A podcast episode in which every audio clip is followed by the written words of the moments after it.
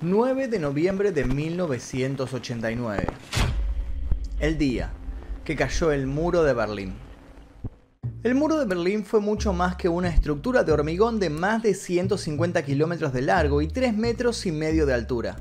El muro de Berlín dividió dos bloques, dos modos de entender el mundo, y fue el símbolo de una rotunda guerra candente que paradójicamente se conoció como la Guerra Fría. Durante los 28 años que el muro estuvo de pie, más de 5.000 ciudadanos intentaron cruzarlo y el reporte oficial dice que más de 140 murieron por culpa de los guardias que lo custodiaban. Los números extraoficiales son mucho más elevados. El muro de Berlín fue una mole que representó la opresión. A lo largo de su extensión se multiplicaron las cabinas con francotiradores, las minas terrestres y los perros de ataque, entre otras cosas. Los miles de civiles que lo demolieron al grito de libertad estaban construyendo algo. Estamos hablando de uno de los hitos más importantes de la historia moderna. Al finalizar la Segunda Guerra Mundial, Alemania quedó dividida en cuatro sectores de ocupación. Un sector estadounidense al sur, uno francés al suroeste, uno inglés al noroeste y uno soviético al este. Las malas relaciones entre los comunistas y los aliados crecían día a día y sus diferencias se planteaban como irreconciliables. Un dicho popular dice que muerto el perro se acabó la rabia, pero en este caso, acabada la guerra, no se terminarían las muertes. ¿Y la paz? Que en paz descanse. Las 55 millones de víctimas de la guerra pusieron muchas cosas en perspectiva, pero los grandes intereses de las grandes potencias seguían en tensión. Estados Unidos y la Unión Soviética seguían dispuestos a cualquier cosa, como ya habían demostrado y como seguirían demostrando.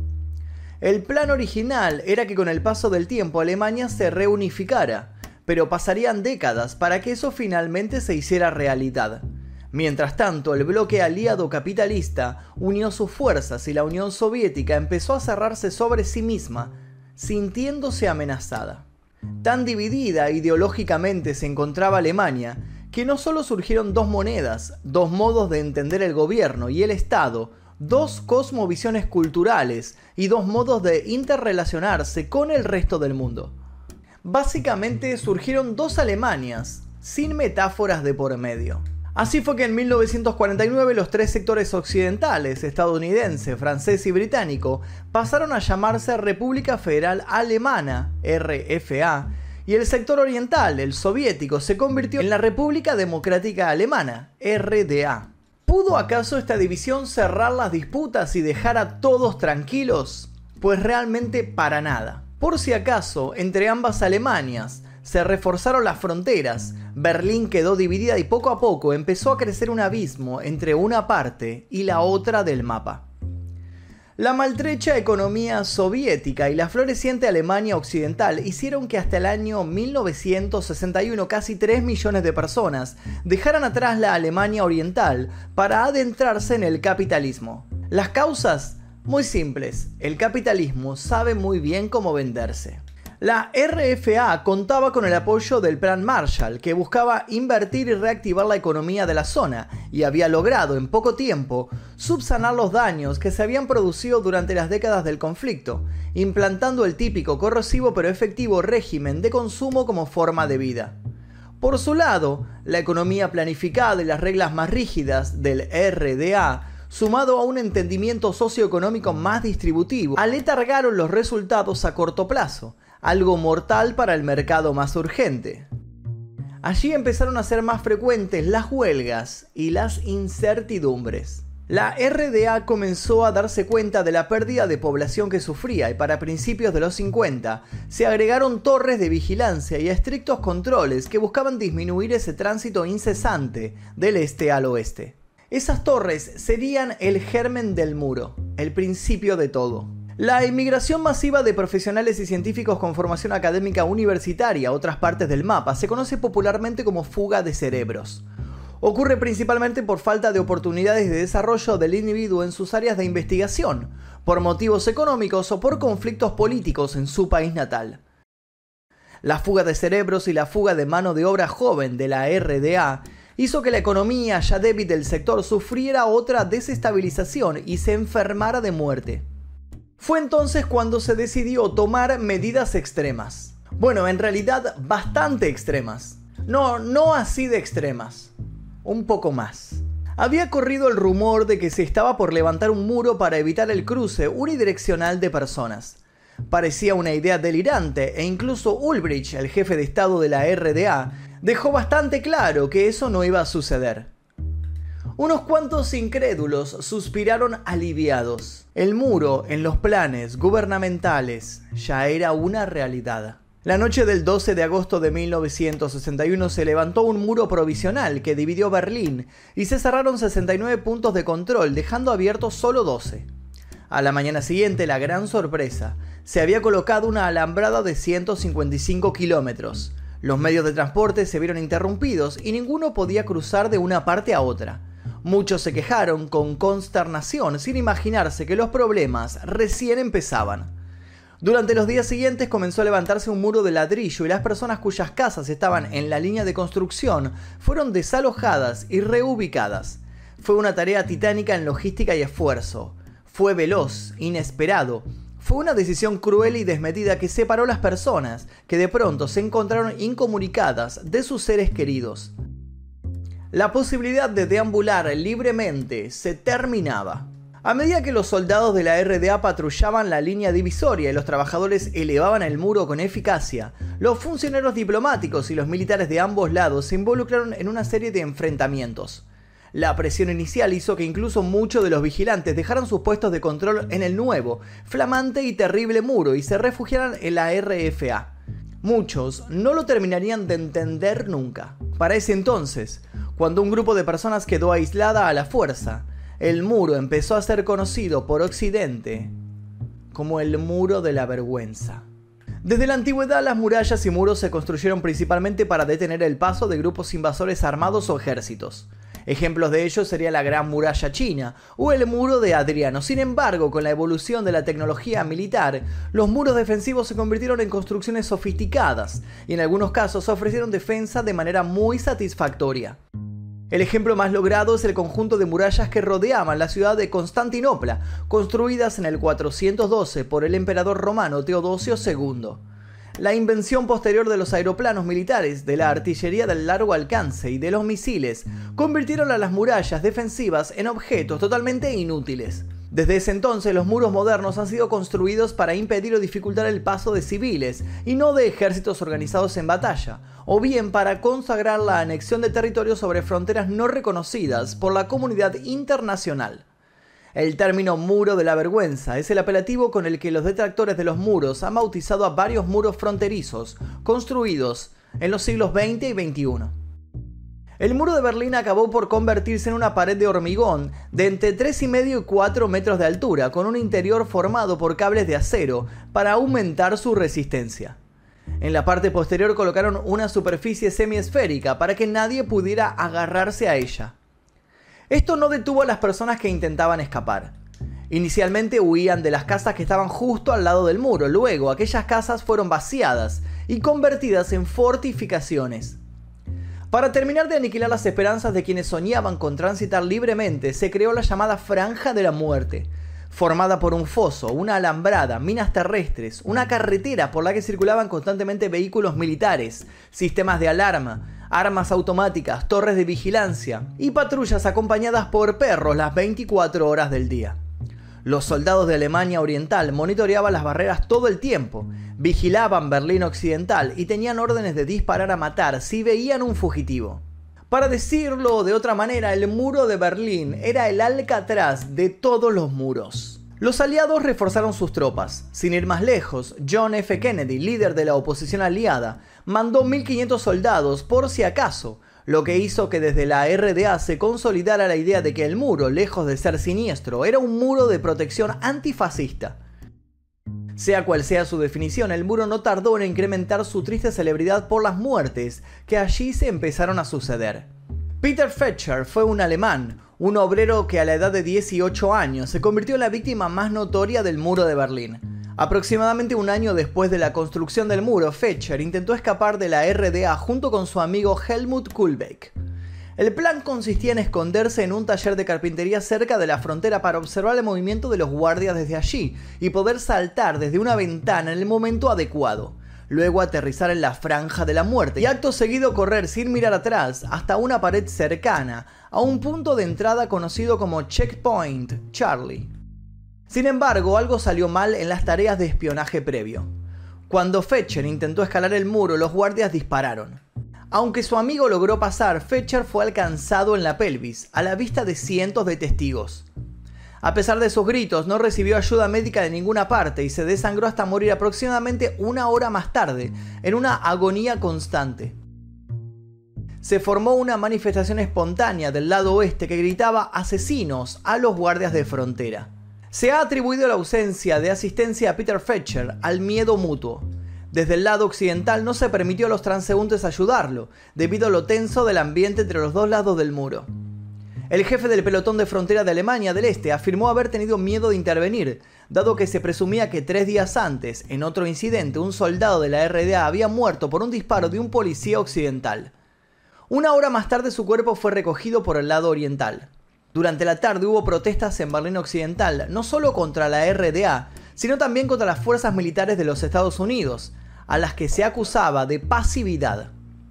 Hacia medianoche, unas 10.000 personas se manifestaron e incluso tiraron piedras contra un autobús de tropas rusas. El de Fetcher fue un caso entre muchos.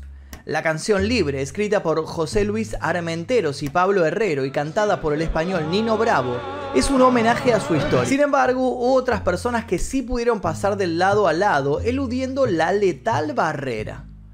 En 1964 se conoció el escape más resonante. Berlineses occidentales cavaron un túnel de 145 metros de largo, 12 metros de profundidad y 70 centímetros de diámetro que pasaba por debajo del muro. Gracias a este simple pero trabajoso recurso, unos 60 habitantes del este consiguieron huir tras entrar por un baño y salir por el sótano de una panadería. En 1963, una joven confeccionó uniformes soviéticos para sus amigos, que lograron escapar en automóvil tras responder en la frontera el bien ensayado saludo al estilo soviético e intercambiar las palabras adecuadas. Una década después, utilizando un motor auxiliar de bicicleta, un alemán occidental construyó un mini submarino con el que cruzó el mar con rumbo a Dinamarca, cubriendo 25 kilómetros. En 1979, dos familias se fugaron con un globo de aire caliente artesanal. No tenían conocimientos en la materia, pero leyeron libros especializados y probaron diferentes telas y combustibles antes de lanzarse a la aventura. También se habló de gente que cruzó de lado a lado en baúles o incluso en ataúdes. Y no faltaron los que, como Fetcher, entrenaron durante semanas para tratar de lograr el paso a fuerza de voluntad, velocidad, resistencia y una cuota bastante elevada de suerte. El tiempo siguió pasando la Guerra Fría se disputó en todos los escenarios posibles. Siempre hubo víctimas inocentes. Hubo personas que murieron mientras soñaban escapar de una Alemania a la otra. Sin embargo, hubo una fuga que significaría el principio del fin del muro. Fue una fuga consentida. El 27 de junio de 1989, el ministro húngaro de Exteriores, Gyula Horn, y su homólogo austríaco, Alois Mock, cortaron juntos una alambrada en la frontera entre ambos países como un gesto de paz. Las imágenes dieron la vuelta al mundo. En esos meses Hungría parecía el lugar por el que el muro que separaba ambos bloques pudiera caer antes. Y eso llevó a que miles de ciudadanos de la RDA se desplazasen allí. El 19 de agosto de 1989, cuando faltaban casi cuatro meses para que el muro de Berlín se cayera, 611 alemanes del este protagonizaron la primera fuga consentida a través de lo que se conocía como el telón de acero. El eurodiputado conservador alemán Otto van Habsburg y el reformista ministro húngaro Imre Postgay decidieron organizar un picnic pan-europeo a las afueras de la ciudad húngara de Sopron, justo en la frontera con Austria. Los volantes que publicitaban aquella cita anunciaban que se permitiría durante tres horas un inédito y ocasional cruce de frontera en ese punto. Incluso se animaba a los asistentes a cortar un trozo de la alambrada y que se la llevaran de recuerdo.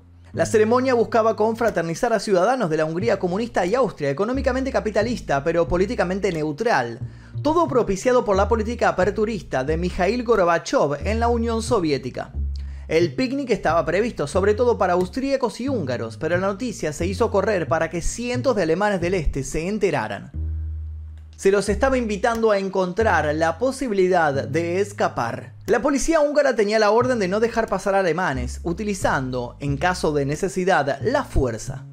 Al frente de la Guardia Fronteriza estaba el entonces teniente coronel Bela Arpad, que tuvo que tomar una decisión crucial en apenas unos segundos. ¿Debía acaso obedecer a sus superiores y causar posiblemente una masacre? Lo que vio Arpad frente a sus ojos fue una riada de personas jóvenes de vistas soñadoras, algunos padres con sus niños sobre los hombros, mujeres empujando carritos infantiles, ancianos con tenacidad en sus pasos, todos con la intención de cruzar, costara lo que costara.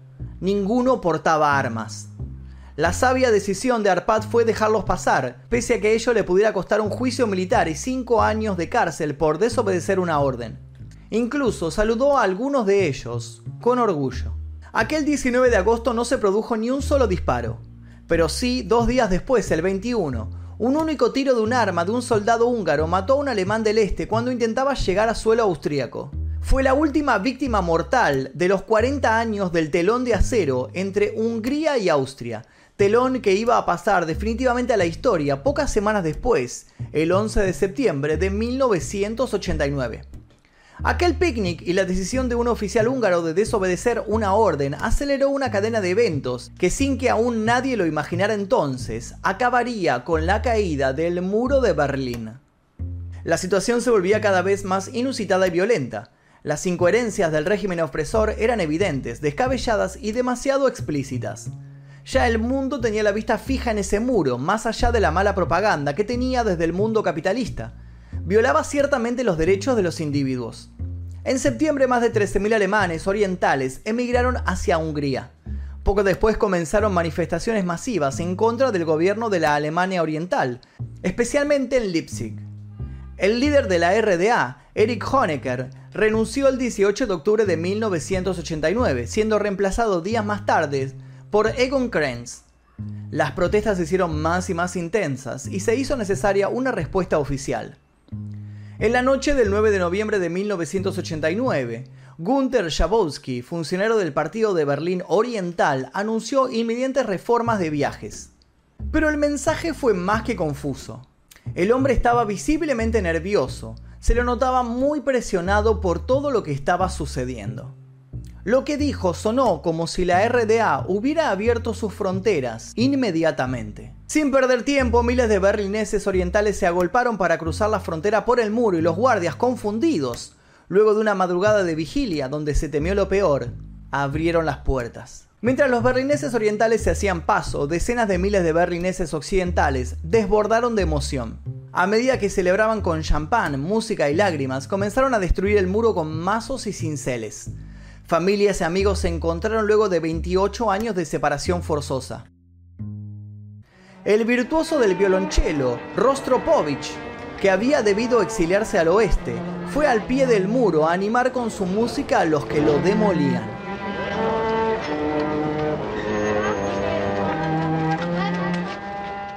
La unificación de Berlín también fue el inicio de la reunificación de Alemania. Las reformas políticas y económicas de la Unión Soviética habían generado un gran descontento entre la población de la RDA. Por su parte, el gobierno de la RFA había iniciado una política de acercamiento a la Alemania Oriental. Tras meses de protesta y reivindicaciones, las autoridades aprobaron la anexión de la RDA a la RFA el 3 de octubre de 1990. Al mismo tiempo, la desaparición de la RDA y el declive de las políticas comunistas condujeron al fin de la Unión Soviética, lo que supuso a su vez el nacimiento de 15 nuevos países. Se acababa una particular era de hielo. Muchos historiadores coinciden en que la caída del muro de Berlín marca también el fin de la Guerra Fría. Durante el proceso de destrucción del muro, el artista alemán Bodo Sperling promovió la idea de salvar un trozo del mismo con el fin de crear una galería de arte urbano al aire libre. Varias asociaciones de artistas de ambos lados apoyaron la idea y consiguieron los permisos para fundar la East Side Gallery sobre una sección de 1316 metros a orillas del río Spree.